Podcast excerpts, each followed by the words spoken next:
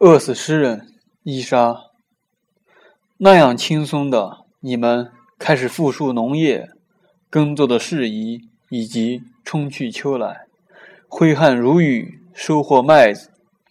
你们以为麦粒就是你们为女人迸溅的泪滴吗？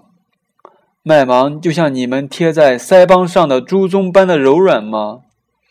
你们拥挤在流浪之路的那一年，北方的麦子自个儿长大了，他们挥舞着一弯弯阳光之镰，割断麦秆自己的脖子，割断与土地最后的联系，成全了你们，诗人们。已经吃饱了，一望无边的麦田，在他们腹中香气弥漫。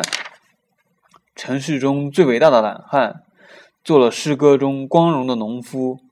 麦子，以阳光和雨水的名义，我呼吁饿死他们，狗日的诗人！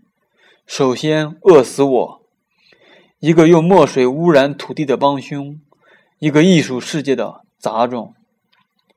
一九九零年。